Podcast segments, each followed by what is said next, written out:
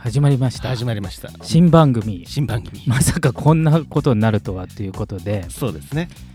えっ、とまあ普段はね、はい。あの三名監視学の方であの番組させてもらってるんですけどいろいろまあ飲みや食事やらで話した時に、まあ、僕が日本の歴史が、まあ、好きで、まあ、少し得意、ですよね、うん、まああのずるいぐらいですよ、うん、そうだいぶ前の話ね。はい。だいぶ前の、まあえー、と学生の頃ヨゼミの全国模試で50万人ぐらい受けた中で2位だったというね。1位がいたわけですね。そう。で1位と1点差ぐらいなんでもう実質上の1位で。すごい、それからね、うん。もう約20年経ってますから今はただの歴史好きの人なのであの別に学者でもなければ歴史の先生でもないんですけど僕が知っているしかも僕なりの意見のはい。日本の歴史というこことで。とですね。だから、えー、と興味を持っていただければいいので合ってる間違ってるかはあのネットとかで,、ねですね。調べたり、うんうん。あとは歴史っていうのはいろんな見方がそもそも一つのね出来事とか人物に対して、まあ、好き嫌いも含めてですけどいろいろあると思いますのであそういうことだったの？とかこんな人だったの？っていう、まあ、興味を持たせるところまでできたらいいかな。そうですね。あのーもう入り口。入り口。に立っていただくための番組というかはい。感じになれば。で勢い余ってそのまま僕も出口まで行っちゃう可能性もありますけど あの一応その興味を持たせるっていうね、はい。だから、えーとまあ、この番組のあの中番組内で言うと目の前の小川文吾君が「あの歴史って意外と面白いじゃん」って言ってそうですね。なんかこの間調べちゃったよみたいなはい。ことになればいいかなと、なるほど。ということで。わかりました。で第1回一回目。目どうしようかなと思ったんですけど、はい。はい。はい。やっぱり歴史の入り口といえばはい。やっぱり大河ドラマかなと。そうですね。今の大河ドラマ何でしたっけ？セゴドン。セゴドン、はい。だからあの西郷さんにしようかなと思ってこの収録の直前までいろいろ調べてたらあのまあ大河ドラマを見てたんですよ、はい。今4回ぐらいえ3回か4回ぐらいやってますよね、はい。今の収録の時点では、はい。で見てたらもうね剣渡辺に魅了されまして。はいはいはいはい。もともと島津成明っていう人が好きでもあったんですけど。広瀬さんがね。そう僕が、はい。うんうん。まあどう見てもい現段階の大河の進行状況ではもう主人公とも言ってもいいぐらいの存本在感で。すよね。ドハマりしてますよね。もうねもう当たり役の超かっこよくて。なので結局島津成明で行こうとはい。思ったんですけどえっ、と島津成明をメインにしながら島津家全体を、まあ、ちょっとこう経緯というか断片的かもしれないですけど、はいはいはい。話していきたいなと思ってるんですけど、はい、じゃあ第1回の、はい、えーまあ、テーマは島津家け。ということで、はい、それでいきましょうか。はい。じゃあよろしくお願いします。お願いします。はい。まずあの文文語にちょっと質問があるんですけどどうぞどうぞどうぞ。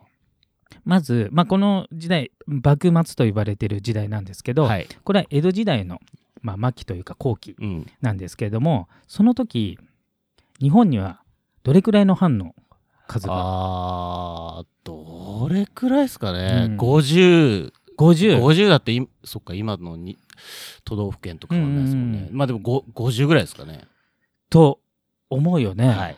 なんと300約300ほう。あるのでで当時のお住んでる、まあ、人からすると,、はい。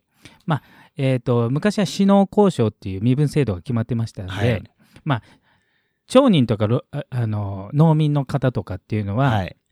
まあまあほぼその村村だけで過ごしてるっていうか、まあ、行き来がもうないんですよね、はいはいはい。そもそも。うんうん。で武士もうん。行き来はそれほどなくて、うん。しかも日本っていう感覚は誰も持ってない、うんうん。ほぼ持ってない、うんうんうんうん。だからあのは藩が自分の国っていう感じなのでなので今の感覚で、うん。そのまあどの時代も言える話なんですけど、うん。今の価値観とか、うん倫理観、うん。道徳観で歴史を見ると、うん。ちょっとこう歪んでしまうところがあるので、うんうんうんうんその価値観から見て、うん。いいとか悪いとかの判断ではなくて、うん。当時のうんうん。基準の価値観からしてどうだって見た方がいいと思うんです。なるほど。まず、えー、と自分の国といえば日本ではなくて藩だっていう概念のうん。人が大半、大半。だから今の感覚で言うと文吾が、うん。まあ、日本人だって言わずに、うん。地球人って言っちゃってるようなもんなんですよ、おーあのなるほどね。当時の江戸の人たちがね、はいはい。あの藩を超えて日本全体を考えるってことをしてるって、もうそれぐらい。でそんな人って、文吾の周りにいないでしょ？地球人名乗ってる人。いないですよね。またはアジア人を名乗ってるっていう,、うんうんうんいないじゃない、うんうんでこの時代うん。にその感覚を持ち合わせてた、うんまあ、ケウの存在がまず成明なんです。なるほど。うん。うんでしかも殿様でありながらっていうのがすごくて、うんあの当時はあの封建社会なので、うん。封建社会ってわかります？保険社会うん。わかりますよ。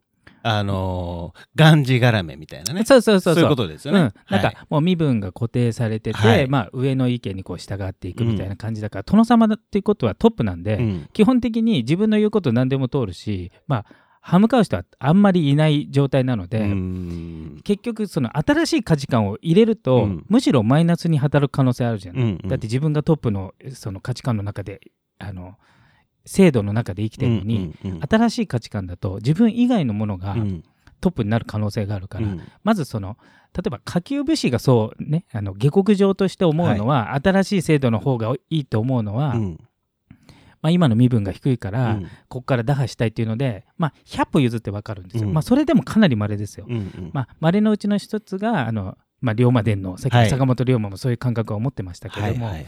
それ成明が殿様でありながら持ってたっていうね。これがもうとんでもないことなんですよ。奇跡みたいなもんね。もう奇跡中の奇跡。うん。で、えー、と江戸時代って265年ぐらい続いたんですね、うんあのだから一応時代的な一番長いぐらいだと思うんですよ。うんうんで、えー、とその中で、うん。しかも300あの藩があるってことは、うん。そのそれぞれに殿様がいますから、うんうんうんうん300の藩でしかも265年間ってなったらもう膨大な量の殿様がいますよね。うんうんうん。でもちろん名君って言われてる人から、うん。もうどうしようもない人までまたは子供というか、うん。赤ちゃんの時に死んじゃってみたいな人も含めてですけど、うん僕の個人的な意見で言うと、うん。265年間、うん。300藩の中でうん。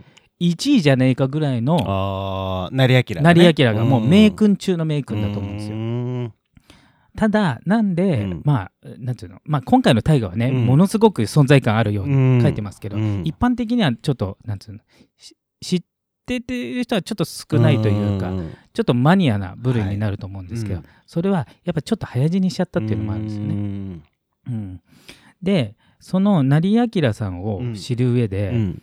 あの今日いろいろね、うん。成明さんをあのテーマにしようと思って考えてたら、うん。実はその影響を強くうん。及ぼした、うん。えー、と何代前ですかね。123代前ですね、うん。だから成明さんからするとひいおじいちゃん。ひいおじいちゃん、はい。重秀さんっていうのが、はい。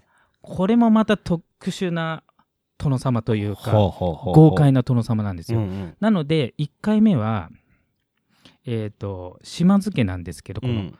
重秀さんをうんうん。少しスポットを、そうですね。もうだいぶマニア。もうこれうん知ってたら、あもうなんか街だと気持ち悪がられる可能性があるレベルだと思うんですよ。うんでも、ね、なんかいろいろ僕もね、うん。見てみますけど、うん、見てみましたけど、うん。重秀さん、すごいですね。すごいんですよ。うん。まず多分、えー、と当時の平均寿命、はい。もちろん殿様なので一般の方よりもいいもの食べてますし、はい。い、い環境にいるんで、うん。えー、と長生きしてもおかしくはないんですけど、うんうん。一応あの有名な織田信長が死んだ時に待ったとされる、うん。まあ、本当にまたか分かりませんよ。うんうん。待ったとされる人間50年。はい。うん夢と幻がみたいな、うん。そういう舞があって、うん。要するに50年っていうのがうん。寿命だとうん。いう時に、うんうんなんと89歳まで生きて、ねえ、うん。今でも、今でもね89っていうとね、それでいてしかも大往生なんでそう、じゃああ、なんつうのか寿命で死んでる。病気らしい病気というか、そうではない感じなんですね。そうなんですよでこの重秀さんがちょっと豪快な人で、うんでそもそも島津藩って、うんえっ、と大体他の藩って、うん何代かするとちょっとバカ野郎のはい。殿様とか、はい。ものすごく病弱でなんていうんですかこうあまり役に立たないというか、はい。はい。そういう人があのほぼ出るんですけど島津家って基本的に殿様は優秀なんですよ。その中でも、重秀さんは、うんその成明さんのひいおじいちゃんは、うんその中でもかなり偉大な、まあ、名君のうんぐらいなんで、まず、えー、とこの時代の殿様ね、まあ、鎖国中ですよ。はい。で、えー、と唯一長崎の出島ってところで、うん。えー、と2カ国だうけん。貿易というか交流を許された国があるんですよ。どこでしょオランダ、う、うん、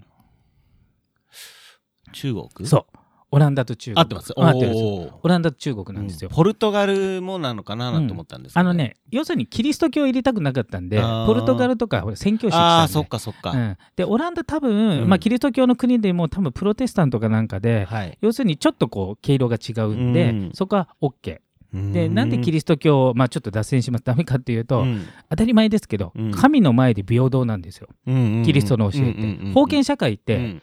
あの平等じゃないんでね。あの殿様からしても階級社会なんで、はいはい。あの平等であってはいけないわけじゃないですか。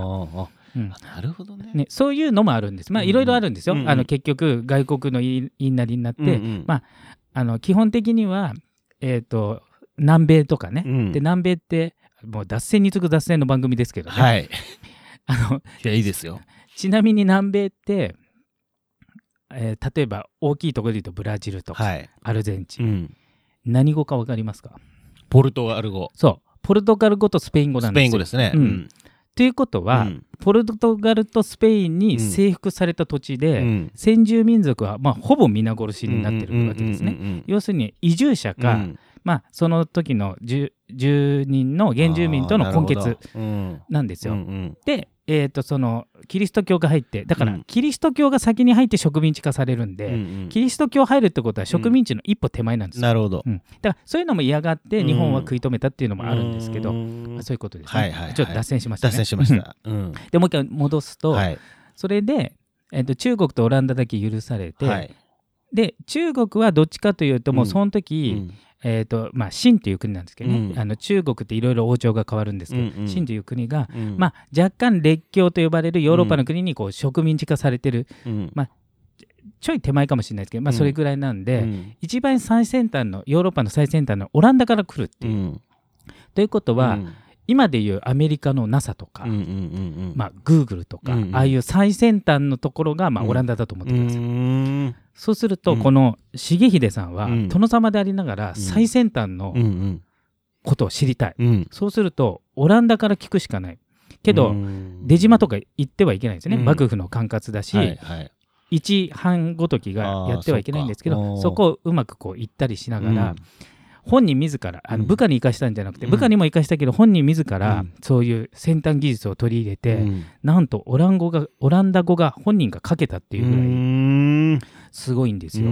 でその人がいろいろ外国の、うん。まあ、書物もそうですし、うん。取り入れて確か製鉄所に近いものを作ったり、うん。要するに近代化にこう努めたんですね。はいはいはいはい。ただ一つネックがあって、うん。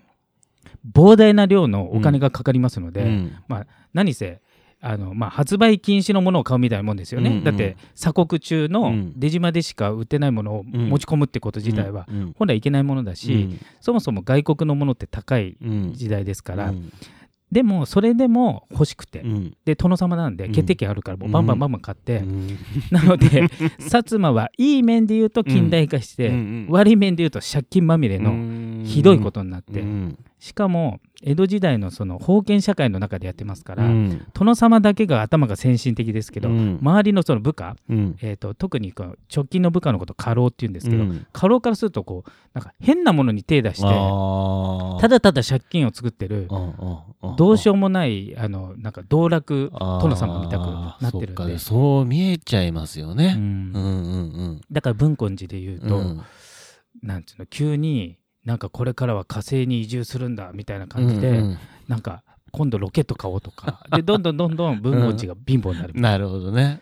そそしたら文豪どうする、どっか借りに行くしかないですね。うん。そうん。借りに行ったり、うん。辞めさせたりとか、うんうんうんうん。まあ、そういう状態うんうん。がその重秀さんで、うん。この重秀さんにそっくりと言われてるのが成明さんなんですよ。うーん。まあ、実際89歳まで生きてますので、うんうん。ひ孫なんですけど、うん。ちっちゃい頃にもうめちゃくちゃ可愛がられて、ねみたいですね。だから自分の後継者にってことなんで、うん。なので成明さんもうんこの時代には珍しく、うん。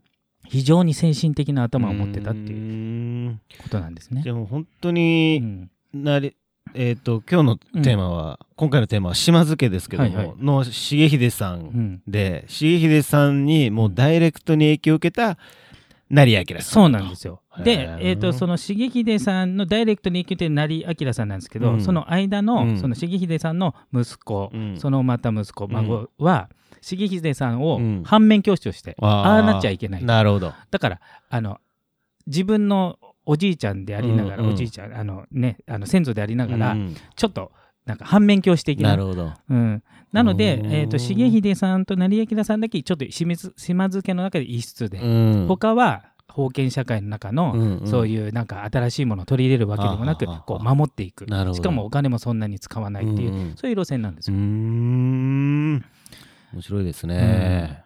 でちょっと1回目はねもう間もなく時間ということなので ねそろそろみたいな感じですけども。なので、うんえー、と次回2はい。回目はあのそのえっ、と重秀さんにはい影響を受けた受けた成明さんのはい話をちょっとじゃあしていく、していくっていうと。じゃあ今日今日あれですね。あ島津家というよりも、うん今回は島津重秀。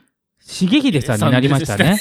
まあもうだからこの、なんつうのこの段取り通りにいかない行かないっていうね。うん、まあいいと思います。あのムックスタディっぽくて。ぽくてうん、うんいいと思いますけども。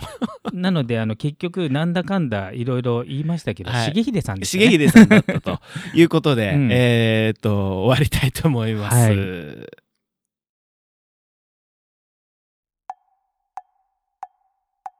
むくむくラジオだべむくむくラジオだべ？むくむくラジオだべ？